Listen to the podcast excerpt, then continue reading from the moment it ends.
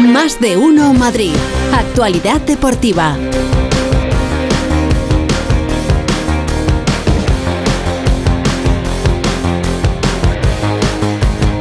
Una y cuarto, Turismo de Córdoba patrocina los deportes. Córdoba es más de lo que te imaginas, es un destino único.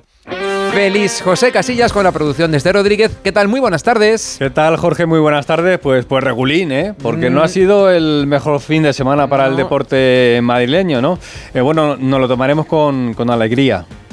Con, con, Pilar Alegría, que era la nueva ministra de Deportes, ¿no? Educación y Deportes. ¿eh? Eh, es que yo estaba muy pendiente de la, de la, Liga de las Mascotas, es que ni siquiera en eso ha ganado. No, no, no, no. no.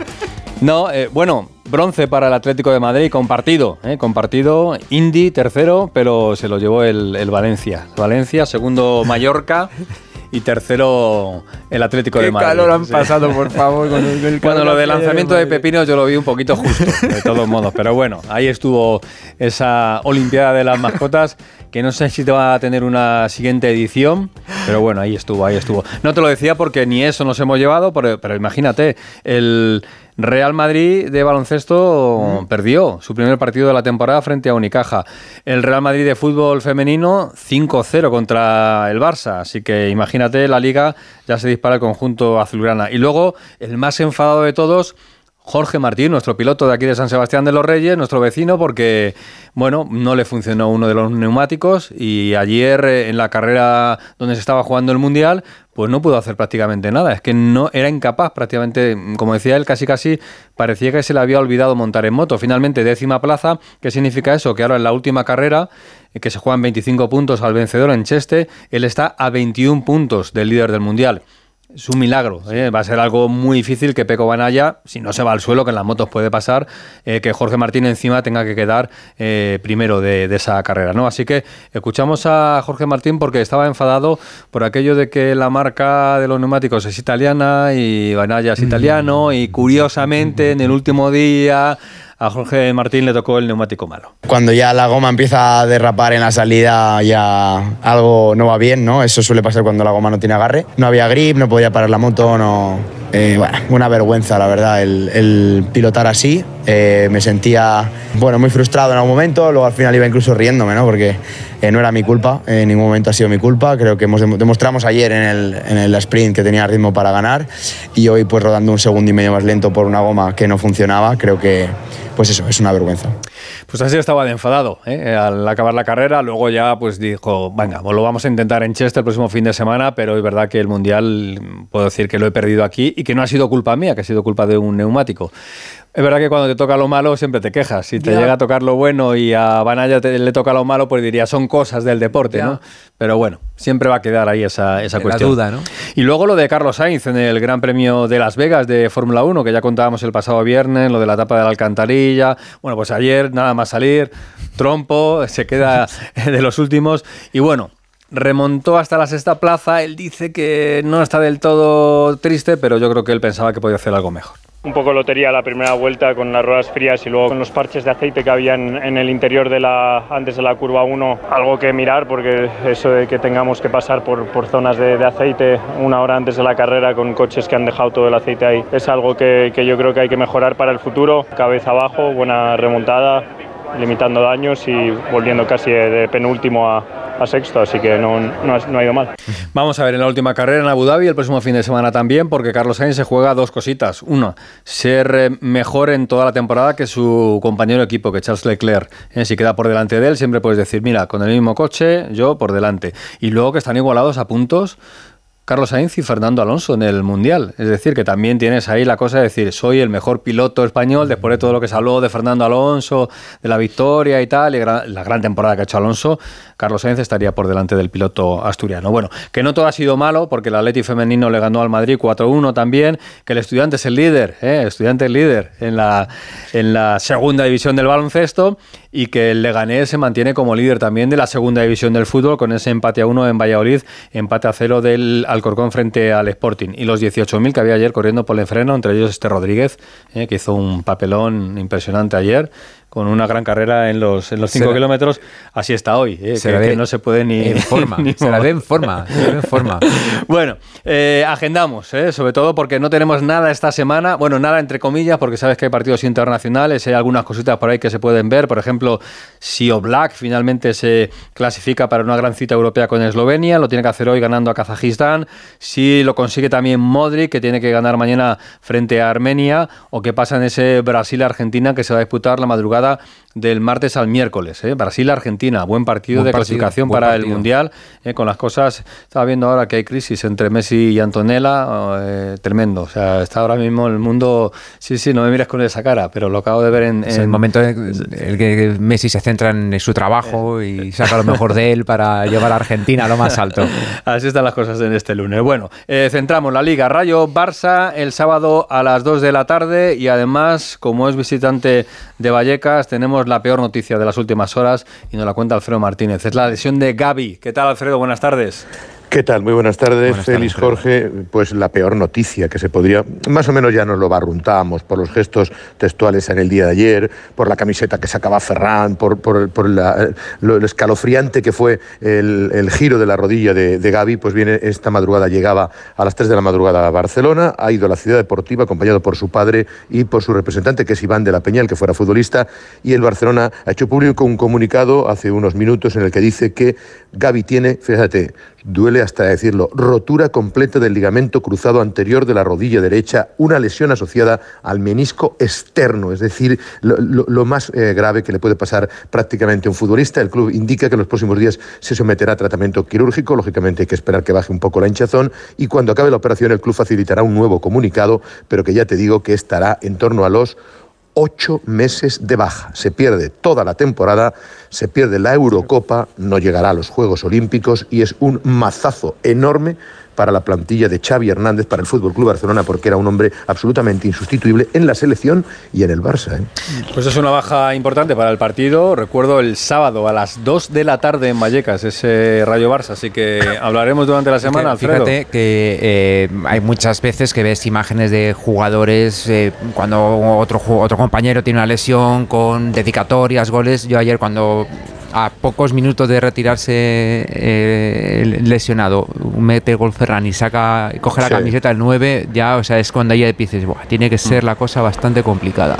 Sí, bueno, es que en el descanso dijo Luis de la Fuente que les había tenido que decir a los chicos que salieran adelante, que tenían que competir porque estaban en estado de shock en el vestuario, viendo llorar a Gaby, que además es un chico muy carismático ¿no? y querido, como estamos viendo en las redes sociales. Vamos a ver porque el Barcelona recibirá una indemnización de la FIFA en torno a 4 millones y tiene opción de fichar a pesar de estar excedido del fair play financiero porque la ley le permite invertir un 80% de lo que le queda de la ficha a Gaby de aquí a final de temporada. Así que mucho ánimo al internacional español. Gracias, Alfredo. Hasta luego. El sábado ese partido entre el Rayo y el Barça. Bueno, el Barça tocada por esta situación de Gaby, el Real Madrid ya lo ha sufrido en este parón de selecciones o ventana de selecciones con la lesión de Vinicius y con la lesión de Camavinga, así que toca hacer recuento, aunque todavía queda tiempo para la vuelta a los entrenamientos. Pereiro, Alberto, ¿qué tal? Buenas tardes.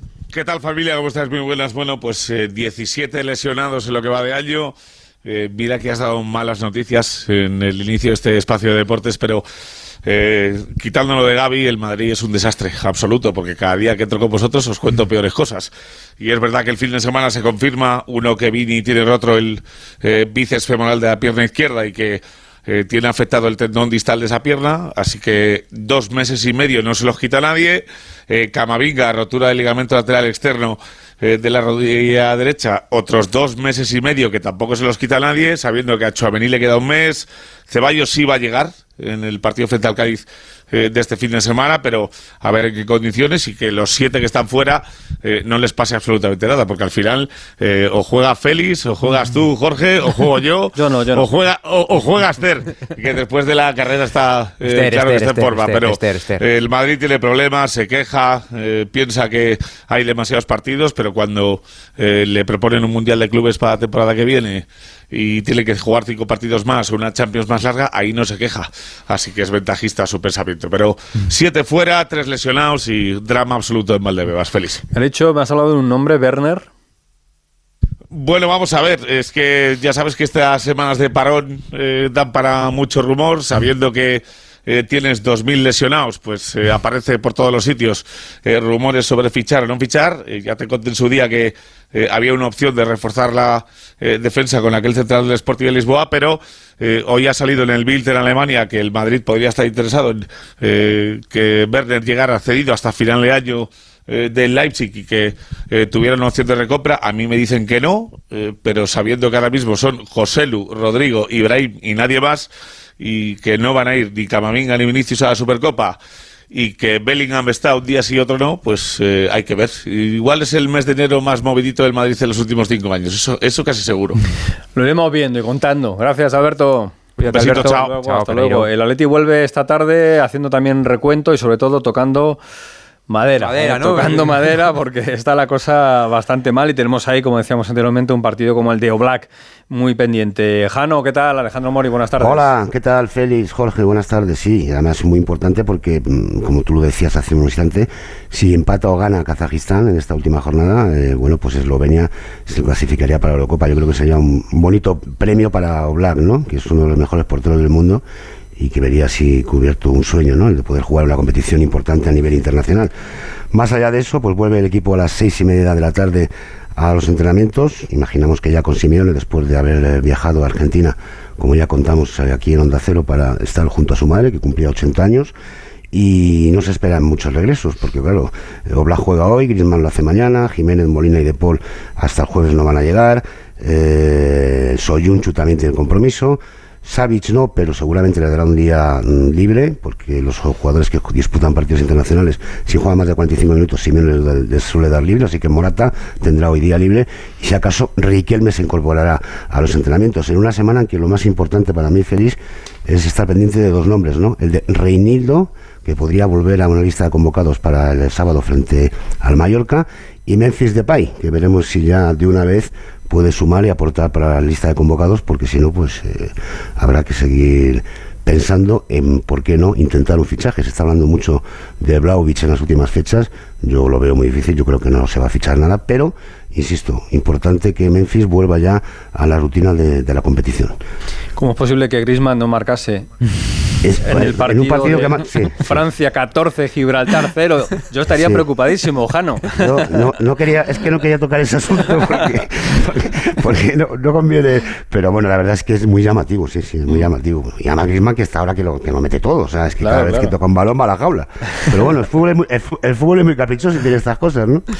Gracias, Jano, un abrazo. Un abrazo a todos. Hasta luego. Bueno, pues el Atlético de Madrid que va a jugar contra el Mallorca este fin de semana y luego tendremos también ese Getafe Almería. Ojo a este partido, ¿eh? porque si el Getafe consigue la victoria frente al colista de la clasificación, el Getafe estaría en una zona muy, muy, tranquila de, la, de la clasificación. Y te recuerdo que tenemos eh, partidos hoy de la fase de clasificación para la Eurocopa y que ya tenemos ahí pues a selecciones muy potentes. Alemania, que será la organizadora como cabeza de serie, y luego ya España, Francia, a ver qué pasa con Inglaterra, que en principio va a ser primera de grupo, y a ver qué pasa en ese grupo donde está Italia, porque Italia tiene que conseguir hoy al menos un empate frente a Ucrania en un partido que se juega en Alemania, en territorio neutral, porque si Italia pierde se quedará otra vez fuera de la Eurocopa y ya lleva Italia faltando a grandes citas, especialmente a los mundiales, durante bastante tiempo. Y los demás, pues los habituales, Dinamarca, está Países Bajos, está Bélgica, está Austria.